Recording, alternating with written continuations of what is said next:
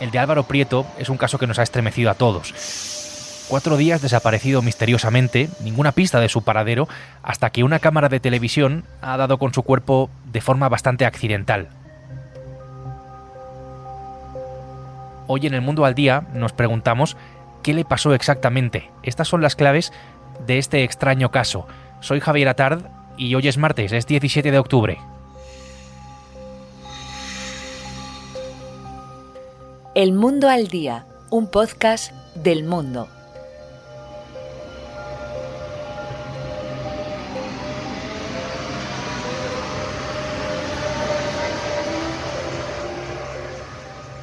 En la estación de tren de Santa Justa de Sevilla está, yo creo que lo podemos decir así, la clave, es el lugar donde ocurrió todo. Tenemos que trasladarnos un poco más allá de lo que es el hall de la estación, de los andenes, hasta la zona de la playa de vías, que es como popularmente se llama, donde se juntan los trenes que van a entrar o salir de la estación. Ahí están todas esas vías agrupadas, bueno, donde se hacen también las maniobras, donde están los talleres. Allí es donde desgraciadamente murió Álvaro Prieto, que es el protagonista de esta historia. Mi compañera Gema Peñalosa es la periodista del mundo que se está encargando de esta información. Hola Gema. Hola Javier. Aquí la principal incógnita era la de cómo había muerto Álvaro después de cuatro días de extraña desaparición, sin ninguna pista, lo decía antes, eso ya lo sabemos. Bueno, pues un primer informe forense ha determinado que murió electrocutado. Al parecer Álvaro subió al techo de un tren y se agarró de la catenaria y los investigadores creen que al agarrarse ahí pudo electrocutarse y caer en el hueco de, de los dos trenes entre los vagones donde apareció ayer. El hallazgo del cuerpo ha sido de lo más raro, teniendo en cuenta que era una persona desaparecida desde el día 12 de octubre el día en el que al parecer murió después de esa noche de fiesta y de llegar a la estación de Santa Justa, ha ocurrido en directo, a través de un reportero de televisión española. Acaba de pasar un tren, bueno, ese tren que está ahora mismo dando marcha atrás, hemos visto una imagen que podría tratarse... A ver, es que no sé cómo contar esto, la verdad, porque es que acabamos de ver entre dos vagones de tren cómo hay... Eh, perdonadme un segundo, ¿vale? Miriam, discúlpame. Las imágenes, la verdad es que son bastante duras. Entre dos vagones, encajonado, ahí estaba el cuerpo de Álvaro. Así es como se contaba en directo mientras eh, ofrecían esas eh, imágenes, algo por lo que la cadena pidió después disculpas. Se le veía la mano de Álvaro, totalmente negra, probablemente fruto de los más de 3.500 voltios a los que estuvo sometido. Ese tren en ese momento estaba en movimiento, pero la cuestión es que llevaba parado desde el mes de agosto, fuera de servicio, por haber sufrido un accidente, estaba apartado en una vía en la zona de talleres eh, de esta estación de Santa Justa. ¿Sabemos, Gema, cómo Álvaro llegó hasta allí, hasta ese tren? La policía eh, está analizando desde que desapareció todas las cámaras de seguridad de tanto comercios como, como de tráfico, de la calle, de la propia estación. Y en una de esas cámaras, la de una gasolinera cercana a donde ha aparecido el cuerpo de Álvaro, sí que le captan eh, unas imágenes en las que él aparece encima de, del techo del tren y en las que se agarra la catenaria. Eso ha sido determinante para que la policía pueda pues coser o, cerrar esta parte de la investigación y, acercar un poco pues las circunstancias en las que murió el joven. Renfe lo que dice es que el convoy no tenía electricidad por encontrarse precisamente en reparación, que justamente en el momento en el que se descubrió el cuerpo estaba haciendo su primer recorrido de pruebas sin pasajeros tras esa avería ¿no? que comentábamos. No así la catenaria, cuando hablo de la catenaria me refiero a esos cables aéreos que son los que transmiten la energía mm, a los trenes. Con esto, y de acuerdo con las imágenes, Álvaro se agarra a la catenaria, se electrocuta y cae entre los vagones del tren donde queda atrapado, y por eso luego lo vemos así.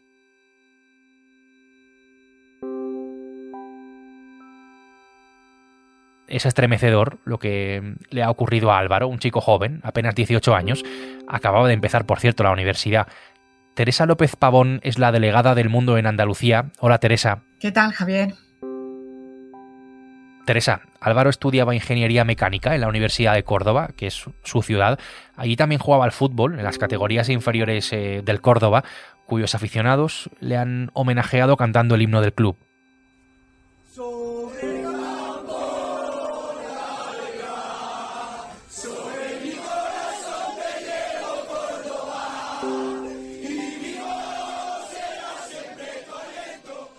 Era un chico cordobés de 18 años, buen estudiante, deportista, un buen jugador de fútbol, de la categoría juvenil del Córdoba Club de Fútbol, militaba y, jugaba con éxito.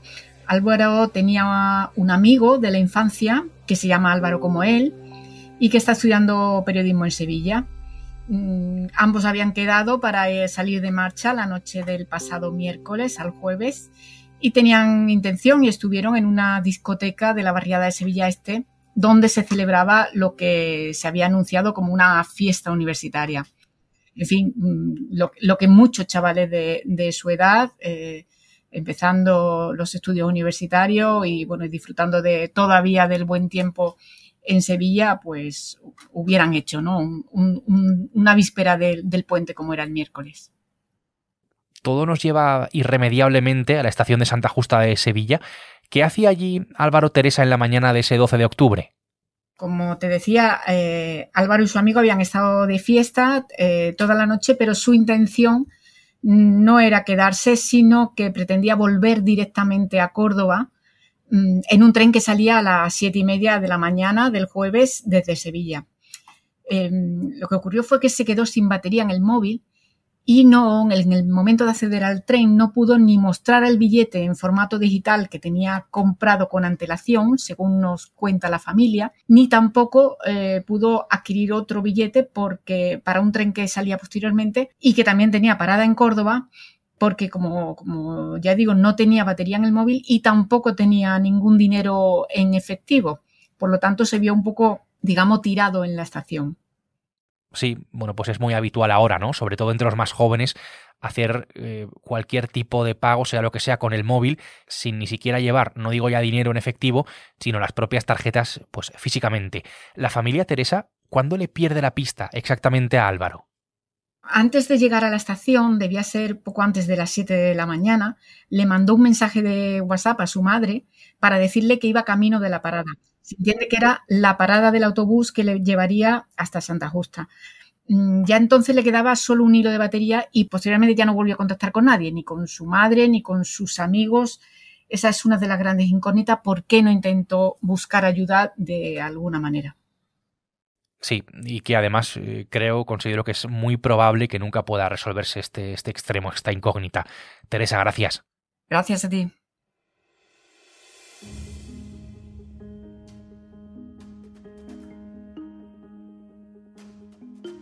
Gema, vuelvo contigo. Fíjate que a mí me queda una gran duda, que es qué hacía allí Álvaro exactamente, en esa zona, ¿no? En ese tren, justamente, en una vía muerta.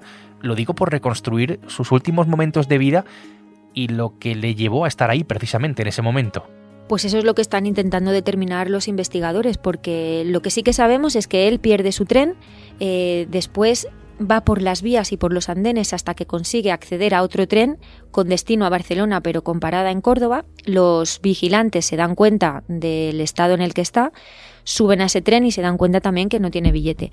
Le expulsan y según nos cuentan fuentes conocedoras de lo que sucedió, él sube atención al cliente y allí, al parecer, le ofrecen eh, un cargador para que él descargue su billete porque él no tiene eh, en ese momento batería en el móvil y también le ofrecen hacer una llamada a su familia. Al parecer, Álvaro lo rechaza, sale otra vez de, de, atención al cliente y echa a correr de nuevo por las vías hasta que las cámaras de seguridad le captan abandonando la estación de Santa Justa en la avenida de Kansas City sí, esa avenida con ese nombre peculiar transcurre, em, digamos, en paralelo a las vías del tren que salen de Santa Justa. Ahí es donde se le pierde la pista hasta que las cámaras de la gasolinera, como contaba Gema al principio, pues captan ese momento, ¿no? En el que se agarra Álvaro a la catenaria.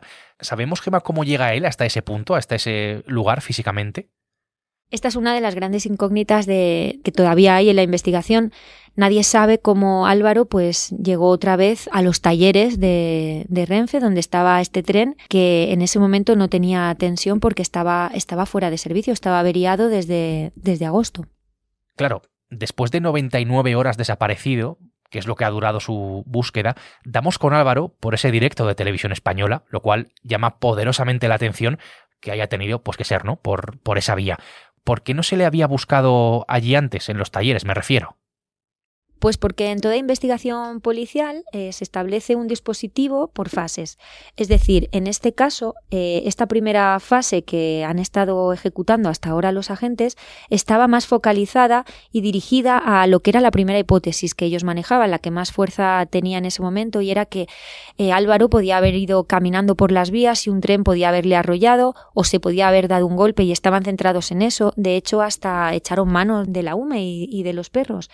Una segunda fase, al, ver que esta no daba resultados, pues era ya esta zona de, talleres, ¿no? La zona me cuentan que se sobrevoló con drones y que, bueno, que ayer iban a intensificar eh, la búsqueda, iban a centrar la búsqueda allí, porque es una zona que está a un kilómetro y medio del punto donde estaba el tren en el que se ve por última vez a Álvaro.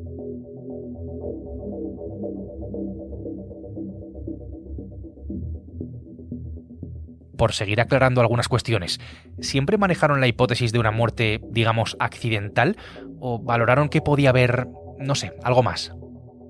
La policía desde el principio siempre trabajó con la hipótesis de que la muerte de Álvaro obedecía a una causa accidental, es decir, que no había tenido una muerte violenta como en una pelea por parte de alguna persona que le hubiera hecho daño. Siempre lo, lo atribuyeron pues a una causa accidental como desafortunadamente al final así ha sido. En los primeros compases de, la investigación sí que buscaban pues, pues a una persona desaparecida, pero a medida que avanzaban las horas y los días, ya los investigadores pues buscaban un cadáver. ¿Y no se ha valorado, no se ha tenido en cuenta eh, en algún momento, Gema, que Álvaro pudiera estar no sé, huyendo eh, de alguien, lo digo más que nada por lo inusual, ¿no? Eh, no sé si decirlo así, lo de inusual, eh, del comportamiento, me refiero, de llegar hasta ese tren. La investigación, a ver, lo importante es que tienen claro que la muerte fue accidental. A partir de ahí van a tejer otras vías, por así decirlo, van a intentar pues pues centrar qué motivó que, Álvaro Prieto estuviera en este estado de nervios, en este estado de huida constante, y eso es lo que van a, hacer ahora los investigadores a través de todos los testimonios que están recabando, de las personas de, que trabajaban en, la estación de Santa Justa, de los testigos, en fin, pues todavía queda mucho camino por recorrer, pero teniendo la seguridad, entre comillas, que, de que ha sido una muerte accidental y no provocada por una tercera persona. Esto es lo que sabemos y lo que no sabemos también todavía de este extraño caso de la desgraciada muerte de mm, Álvaro Prieto. Gema, gracias por contarnos por dónde va la investigación y todo lo que sabes de ella. Gracias a ti, Javier.